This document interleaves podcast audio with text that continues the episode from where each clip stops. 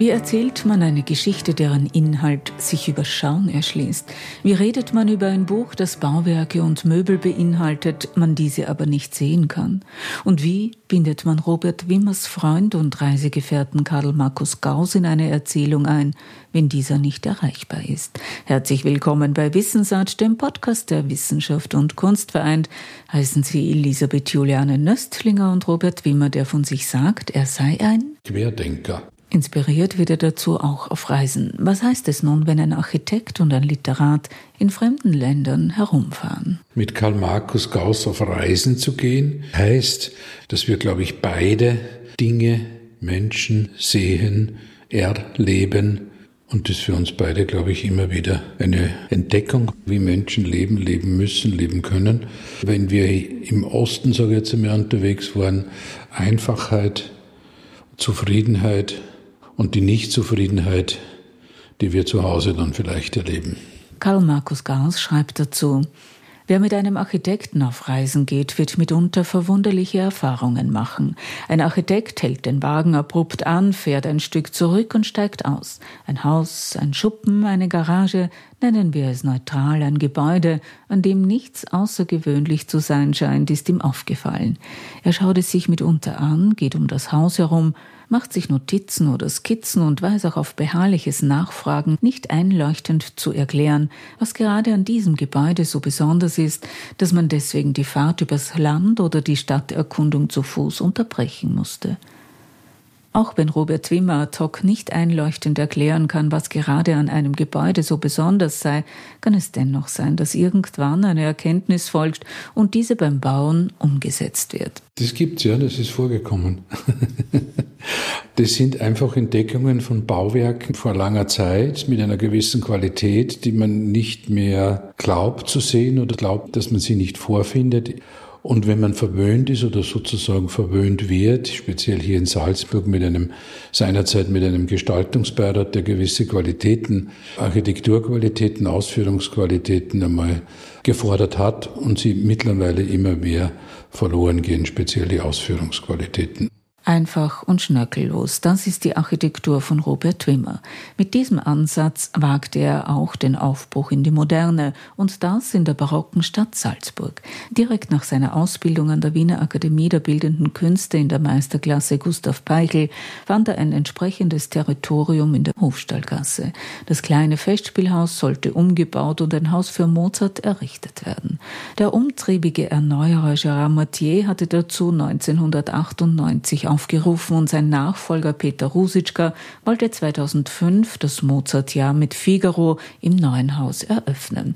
Die Zeit war knapp, die Vorgehensweise paktiert. Anstatt eines zweistufigen Wettbewerbes wurde nur ein sogenanntes Verhandlungsverfahren gewählt. Fünf Bewerber wurden eingeladen, ihre Vorstellungen zu präsentieren. Dazu gehörten die luxemburgisch-salzburgische Architektengruppe Hermann und Valentini, Wimmer, und Zeich. Ich habe immer gesagt, wir werden den Wettbewerb nie gewinnen, weil der Holzbauer steht schon fest, schon vor Abgabe des Wettbewerbs, dass er das bauen wird. Und das war auch die Ansicht von Franz Valentini. Wir waren uns da einig, gewinnen können wir es nicht, aber schauen wir mal, was, was wir vorstellen. Und es war eigentlich das Beste, nach wie vor das Beste.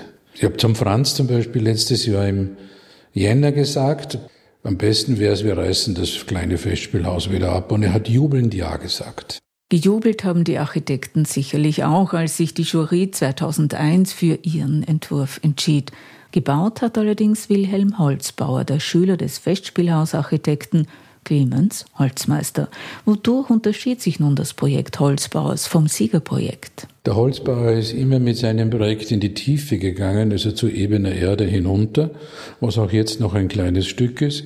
Die Hinterbühne, die vom Toscanini-Hof ebenerdig begangen werden konnte, kann jetzt nicht mehr begangen werden, sondern sie ist um eineinhalb Meter abgesenkt ungefähr. Und die derzeitigen Theater- und Bühnenarbeiter sind der Ansicht, es war so gewollt, das musste so sein, etc. etc. Wir haben das alles gleich belassen, haben die, die Sichtverbindungen waren wesentlich kürzer wie beim Holzbauer zur Bühne und wir sind in die Höhe gegangen und haben das auf die gleiche Höhe wie das große Festspielhaus, wie die Attikerkante des großen Festspielhauses, das in einer linearen Form weitergeführt worden. Wir haben eine VIP-Lounge, die gefordert wurde, äh, oben aufs Dach gesetzt, wo es erst das geheißen hat, die brauchen wir nicht. Im Endeffekt brauchten sie sie doch. Holzbau hat sie in ganz schlechter Form umgesetzt und gebaut. Sie haben eine Holzmeisterfassade, die war denkmalgeschützt, abgerissen. Man hat sie ganz einfach mit dem Argument abreißen dürfen, dass sie baufällig ist. Gut. Wir haben kürzere Sichtverbindungen gehabt, keine in die Tiefe gehend.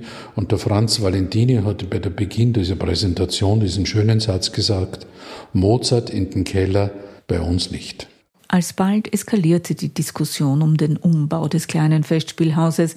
Es wurde ein zweites Mal ausgeschrieben und wieder gewann das Team um Robert Wimmer. Gebaut hat trotzdem der zweitgereihte Wilhelm Holzbauer. Was hat das für das Architekturbüro Wimmer bedeutet? Schlimm. Wirtschaftlich war es schlimm. Viele haben sich abgewendet. Es war einfach ein, wie sagt man da, ein, äh, wirtschaftlich absolut schlecht.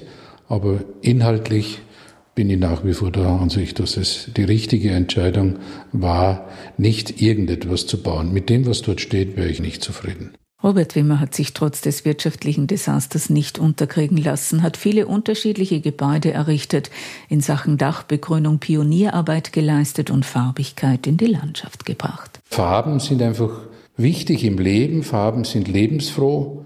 Und wie schon Professor Max Becher gesagt hat, wie wir die Lanzerhofwiese gebaut haben, so ein schönes, lustiges Gebäude, fröhliches Gebäude, so farbenfroh, er freut sich, wenn er es im Original sieht. Farben sind wichtig. Und auch Anerkennung für mutige Entwürfe und Bauten. 1995 erhielt Robert Wimmer den Kunstpreis in der Kategorie Baukunst der Akademie der Künste Berlin. Bekannt wurde er einer breiten Fachöffentlichkeit durch seinen Wettbewerbserfolg in Ingolstadt. Damals waren wir noch nicht bei der EU und ich konnte aber dort mitmachen, weil der, das war dann in weiterer Folge, war der Professor Steidle in Salzburg im Gestaltungsbeirat und der hat das ermöglicht, dass ich bei dem Wettbewerb mitmache und wieder erwarten gewonnen habe. Ich zitiere die Begründung der Jury. Insgesamt entsteht in Auseinandersetzung mit der Normalität des Architektenalltags in einer durch den Genius Lozi vorgeprägten Situation, der es nahelegen würde, gängige Gestaltungselemente gefällig zu arrangieren, handwerkliche Originalität, Eigenständiges, bisweilen geradezu Eigensinniges. Die Arbeit Robert Wimmers beinhaltet unter anderem die freimütig artikulierte Aufforderung, sich mit dem Hausbau vorbehaltlos und doch angemessen auseinanderzusetzen und den gängigen Klischees mit jenen kreativen Optimismus zu antworten, ohne den Architektur sprachlos bleibt. Zitat Ende. Also ein, ein, ein, Förderungspreis, in dem wesentliche Leute, die mir wichtig sind und wichtig waren, wie Max Bill, Hagelsberger und der deutsche Juror Kammerer. Robert Wiemer nur als Architekt zu sehen, greift zu kurz, denn er ist auch Möbeldesigner und hat das Biedermeier in die Moderne geführt. Er hat beispielsweise den Fuß eines Tisches aus dem Biedermeier mit einer Glasplatte versehen und so dem Ganzen zu neuer Gestalt verholfen. Beim Bauen wie auch beim Möbel, um was geht es? Wie ist die Umgebung? Was ist die inhaltliche Anforderung? Wie ist die Umgebung? Dementsprechend entsteht etwas oder man hat sich dahingehend zu orientieren. Mussten Sie sich jemals zwischen Architektur und Design entscheiden? Na, nie. Ich habe beides gern gemacht. Möbeldesign ist genauso wie beim Hausbauen, dass es sozusagen im Endeffekt das Detail stimmt und beim Hausbauen findet es auch. Der große Wurf kann kein großer Wurf bleiben, wenn es im kleinsten Detail nicht stimmt. Wenn Robert Wimmernon auf seine Bauten schaut, halten Sie der Zeit stand? Wenn sie nicht zu sehr verändert werden, ja. Aber das ist auch so ein Punkt. Also Gestaltungsbeirat ist wunderbar in Salzburg gewesen, der eine besser, der andere schlechter. Aber es hat welche gegeben, die einfach auf die Ausführungsqualität sehr hohen Wert gelegt haben. Und mittlerweile, wenn das Projekt aus dem Gestaltungsbeirat weg ist, ist eigentlich an jedem ziemlich wurscht, was daraus gemacht wird. Das ist ein großer ein großes Manko. Und wie war das in der Altstadtkommission? Es war eine interessante Phase meines Lebens. Viel gesehen, viel erlebt. Gestaltungsbeiräte war ich auch in Oberndorf und in Saalfelden. Sehr interessant und auch gut. Also in meiner Phase, wo ich Vorsitzender war und auch Saalfelden mit dem Bürgermeister und der Stadträte, die haben schon darauf geachtet, auch, dass das so umgesetzt wird oder man hat relativ viel Einfluss gehabt. Robert Wimmer hat sein Büro verkleinert und einen Teil davon in einen großen Ausstellungsraum verwandelt. Hier im Kunstraum M37 findet die Buchpräsentation statt. M37 steht für Moorstraße 37 in der Stadt Salzburg. Bedeutet das alles, dass Robert Wimmer nicht mehr bauen wird? Hoffe ich nicht. Aber einer meiner Lieblingssprüche ist der, am besten hat mit dem Bauen nichts zu tun. Planen ist wunderbar. Aber was immer wer abhanden kommt und wo eben die Stadt Salzburg Vorreiter war, ist eben, dass eben Architekturqualität gefordert wurde und auch die Umsetzung darauf geachtet wurde. Mittlerweile ist ein Projekt genehmigt und es ist egal.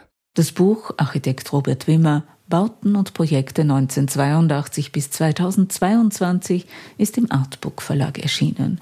Es beinhaltet die unterschiedlichen Bauprojekte und Designstücke während dieser Schaffenszeit von Robert Wimmer zeigt die visionäre Kraft des Architekten, sei es in gestalterischer Form oder bei den Materialien. Früher hat er sich für die klaren Linien entschieden hat, wie schon erwähnt, Dächer begrünt und Farbe ins Grau gebracht. Das war natürlich in der Zeit, sage ich jetzt einmal in den 80er Jahren, 90er Jahren, dass ein Flachdach ohnehin nicht möglich war. Es musste ein Satteldach sein oder ähnliches. Es hat viele Züge oder Winkelzüge gebraucht, dass man zu dem gekommen ist, irrsinnig viel Aufwand mit Behörden, dass man dorthin gekommen ist, wo man gerne wollte. Es sind eigene Formen entstanden. Form follows Function hat man später diese Architektur genannt. Betrachtet man die Bauten aus heutiger Sicht, finden das Menschen noch immer cool?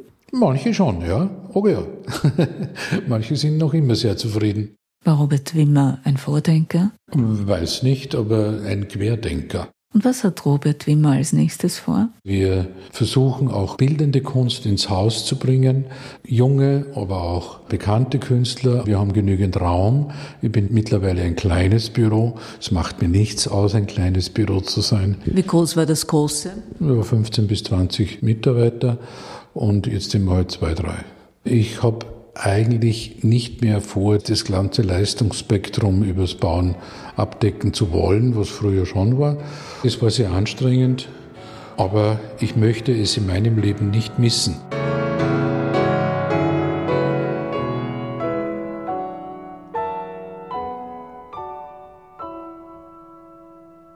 Robert Wimmer, Architekt und Designer, anlässlich seiner Buchpräsentation im Kunstraum M37 bei Wissensart – dem Podcast der Wissenschaft und Kunstvereint. Auf bald, sagt Elisabeth Juliane Nöstlinger.